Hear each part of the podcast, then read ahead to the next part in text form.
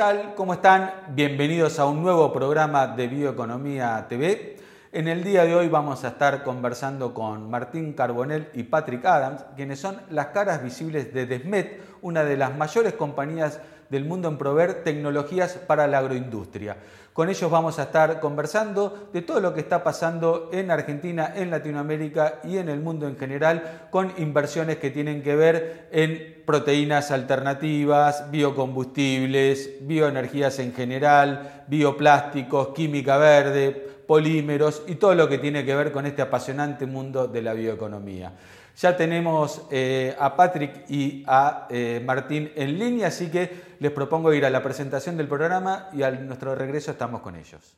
Presentamos el tractor Puma Long Wheelbase. Mayor fuerza y flexibilidad para incrementar la eficiencia y productividad. Caudal hidráulico de 180 litros por minuto. Iluminación LED, barra de tracción clase 3 y software APM. Case IH. Con Skyfield, gestiona tus cultivos a un clic de distancia. Notas de monitoreo digitalizadas, fertilizaciones y siembras variables al instante. La solución inteligente para agricultura digital de Helm te está esperando. Conoce más en www.helmargentina.com.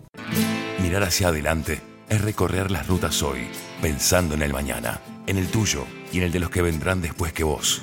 Es ser pioneros en el desarrollo del GNC y el GNL y ser protagonistas de la evolución del transporte de cargas en el país, para lograr un impacto positivo sobre tu negocio y el medio ambiente, porque trabajar por un futuro sustentable es ser parte de él.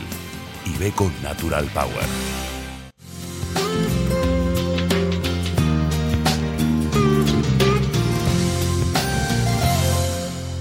Hola Patrick, hola Martín, qué gusto tenerlos aquí en Bioeconomía TV. Eh, bueno, Desmet es uno de los grandes jugadores en este mundo de la bioeconomía, construyendo plantas eh, en todo el mundo y plantas con tecnologías avanzadas, eh, con todo esto metidos en biocombustibles, química verde, proteínas, están en todos lados. Eh, ¿Podés presentarnos a nuestros oyentes y a nuestra audiencia quiénes son, quién es Desmet? Bueno, Desmet es una, una compañía de origen belga que tiene una larga trayectoria en, la agroindustria y, que se especializa exclusivamente en la agroindustria. Por lo tanto, concentra todo el conocimiento de los procesos eh, en cada uno de, los subsectores que conforman la agroindustria y trabajamos, tenemos filiales en, Argentina, obviamente. En Argentina tenemos dos oficinas, una en Buenos Aires, una en Rosario, tenemos en Francia, tenemos eh, en África, tenemos en, América Central. Eh, eh, estamos bien distribuidos en el mundo para, para optar este, proyectos agroindustriales. Somos unas 250 personas, más una oficina en India de, ingeniería, donde trabajan otras 50 personas más. Eh, por lo tanto, estamos muy orgullosos de, poder trabajar en todos estos sectores con conocimiento, que es donde está nuestro valor agregado. Conocimiento de los procesos para hacer bioplásticos, para hacer eh, pectina o, biosolventes o jet fuel o proteínas concentradas. en todos esos mercados somos muy activos y sabemos de, qué estamos hablando y por eso nos eligen. Cuando hablamos, o sea, en la Argentina somos especialistas, digamos, en agroindustria. Bueno, eh, ¿dónde está Desmet en Argentina? Nosotros trabajamos eh, mucho en el cordón industrial de Rosario, en todo lo que son las plantas de, aceiteras tradicionales. Estamos en este momento haciendo un, proyecto muy interesante de lecitina en Puerto General San Martín. Trabajamos muy activamente en Córdoba también, en, las plantas de bioetanol. Eh, nosotros hemos construido de, punta a punta ingeniería más ejecución del proyecto de Acabio, por ejemplo, y trabajamos en otras plantas eh, eh, como, como Promaíz, que es de AGD y Bunge, también hicimos algunos trabajos con Bio4, por lo tanto estamos eh, muy activos en lo que es eh, el, rubro tradicional de Desmet, que son los, los aceites, que es el histórico, eh, de ahí avanzamos en la cadena de valor agregado al biotanol y al biodiesel, y también estamos activos en el norte del país trabajando en algunos ingenios azucareros. mencionaste eh, temas de aceiteras y temas de biocombustibles, tanto de etanol y de este, biodiesel. Estamos atravesando un momento particular ¿no? en, esta, eh, en, esta materia. Hace pocos meses le hemos puesto un freno de mano.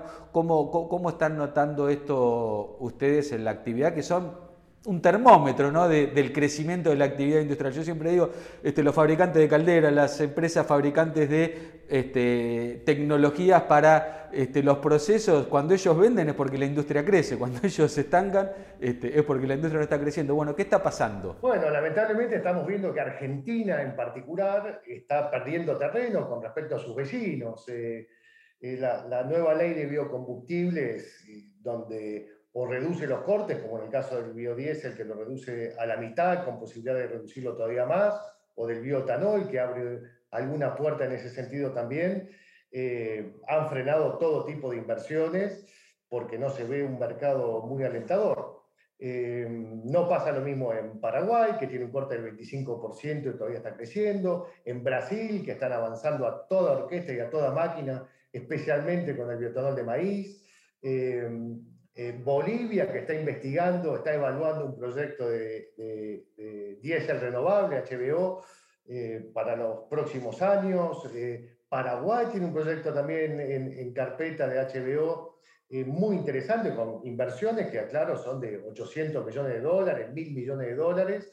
Y la Argentina se, está, perdiendo, está perdiendo el tren, lamentablemente, porque es un país agroindustrial, una potencia agrícola, y tiene todo para desarrollarse con los biocombustibles. Y vemos que aparecen también algunos proyectos de electromovilidad eh, bien intencionados, pero que, no se corresponden a la realidad argentina. La realidad argentina es que se produce energía con eh, la energía eléctrica con, en base a fósiles y por lo tanto eh, la conveniencia de, utilizar esa fuente de energía para, para los autos es es muy menor y, creo que es algo, esta ley que salió se puede revertir con el tiempo y hay algunas reacciones muy interesantes como la de Córdoba que, quiere lanzar su propio plan de biocombustibles y por ahí hay una vuelta de tuerca interesante para el mercado que hoy está excedido en oferta. Sí, ¿no? Eh, uno que sigue de cerca eh, el, tema este de la, de, la, movilidad sustentable, está viendo lo que está pasando y querer este, este nuevo proyecto de, ley que se va a tratar próximamente en el Congreso, que tiene que ver con la eh, electromovilidad, o sea, es un proyecto de electromovilidad y no de movilidad sustentable, ¿no? Eh, porque estamos poniendo, me parece a mí, esto es una opinión personal, el carro delante del caballo al querer desarrollar una electromovilidad o movilidad con hidrógeno cuando no tenemos nada de infraestructura desarrollada en lo que tiene que ver sustentabilidad de la generación de, electricidad y ni mucho menos en hidrógeno, donde menos del 1% del hidrógeno del mundo eh, viene de fuentes renovables, lo cual es muy llamativo cuando somos un país netamente productor de biocombustibles y somos un ejemplo a nivel mundial. Eh, pero bueno, saliendo un poquito de los biocombustibles, vos contabas lo que estaba sucediendo en el resto de Latinoamérica, donde vemos, por ejemplo, compañías como Volkswagen apostando los biocombustibles, Toyota apostando los biocombustibles. Este, ¿Qué está pasando con los otros sectores donde trabaja Desmet y que tienen que ver con la bioeconomía? Bueno, yo creo que hay toda una movida que, está, se está viendo muy clara en Europa. Eh, si bien por ahí son proyectos en estado embrionario, eh, ya ves que de escala piloto pasan a, plantas industriales y comerciales y estamos ahí liderando, digamos, e, ese cambio.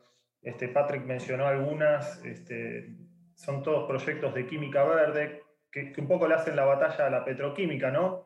Por ejemplo, te menciono un proyecto que terminamos recientemente en Francia para producir ácido butírico y propanediol, que típicamente lo obtenías de la petroquímica y ahora lo obtenemos de la glicerina. Entonces, por ahí este, a nivel laboratorio ya funcionaba y lo que, lo que hace Desmet es poner un equipo de procesistas que entienden al cliente, que es generalmente quien tiene la licencia y es el, conocedor, digamos, del proceso, pero no sabe escalarlo a nivel industrial. Así que ahí tienes un proyecto súper interesante en Francia y ves cómo la agroindustria le va a ir comiendo terreno a la, a la petroquímica. Es algo muy interesante que está sucediendo allá y, muy pronto va a ir cayendo acá, como mencionaba Patrick, los proyectos de HBO que ya están llegando. Bueno, en Europa también hay proyectos de, de HBO, de diésel renovable, estamos en eso. Este, acabamos de ser adjudicados para, para ayudar a hacer la ingeniería en un proyecto muy lindo para convertir basura, o sea, residuo sólido municipal, en, en un bioplástico. Así que son proyectos lógicamente de, alta inversión que tienen este, a veces ayuda gubernamental y bueno, es un orgullo estar ahí participando para llevarlo a cabo. Este, tenés otros proyectos, todo lo que es em, la alimentación de alto valor nutricional, estamos metidos ahí, que es todo lo que es el, el mundo de las proteínas, ¿no? Este, e, e, está entrando muy fuerte lo que es el reemplazo de las carnes de la carne de sea vacuna, de, pollo, de pescado, por, este, en este caso son hongos que se alimentan con azúcar y producen, digamos, un alimento muy proteico, equivalente al de la carne, que por ahí no tiene el sabor y el color, y bueno, ahí tenés otra industria a desarrollar para llevarlo y equipararlo al sabor y la textura de la carne. Bueno, varios puntos ¿no? que, que me gustaría por ahí hacer algún este, foco. Eh, mencionaste esto de propanodiol como materia prima de glicerina. Eh, somos grandes productores, o éramos grandes productores de glicerina a través de una industria súper competitiva de biodiesel que habíamos desarrollado eh, y que todavía está, porque son todas plantas nuevas, plantas que tienen 10, 15 años qué oportunidades ¿no? nos estamos perdiendo, porque mencionaste también convertir el azúcar en estas nuevas fuentes de proteínas este, saludables. Somos también productores de azúcar, de todo tipo de azúcar, porque producimos azúcar de la caña, producimil el azúcar del de, eh, maíz, somos grandes exportadores de maíz y siempre decimos hay que agregar valor, hay que agregar valor. Bueno, este, ¿por qué este tipo de proyectos no los estamos discutiendo acá en la Argentina? ¿Por qué tenemos que ir a, a Europa? u otras latitudes, ¿no? donde ellos no tienen la capacidad que nosotros tenemos eh, agroindustrial para procesar estas, estos commodities, para agregar valor. Es realmente insólito. La, capacidad instalada en biodiesel debe estar alrededor de los 4 millones de toneladas. Eh, está funcionando al 50%, más o menos, depende de las épocas. Y, tenemos oportunidades de agregado valor en toda la agroindustria. Desde el maíz, eh, hoy estábamos viendo que la, la, campaña 2021-2022 va a llegar a 60 millones de, toneladas de maíz y la Argentina tiene que decidir si quiere exportar grano de maíz sin darle valor o crecer en, el agregado de valor eh, a través de la agroindustria. Eh, por lo que vimos en biocombustible, por ejemplo, para volver al tema, no, no, se quiere, no se quiere crecer en el agregado de valor y se quiere exportar las cosas como están, y eso no genera trabajo, no, no genera desarrollo eh, regional, no genera empleo, se exporta el valor agregado de alguna manera y se exporta empleo, que es una cosa insólita. Y así va sucediendo en, en las distintas cadenas de valor.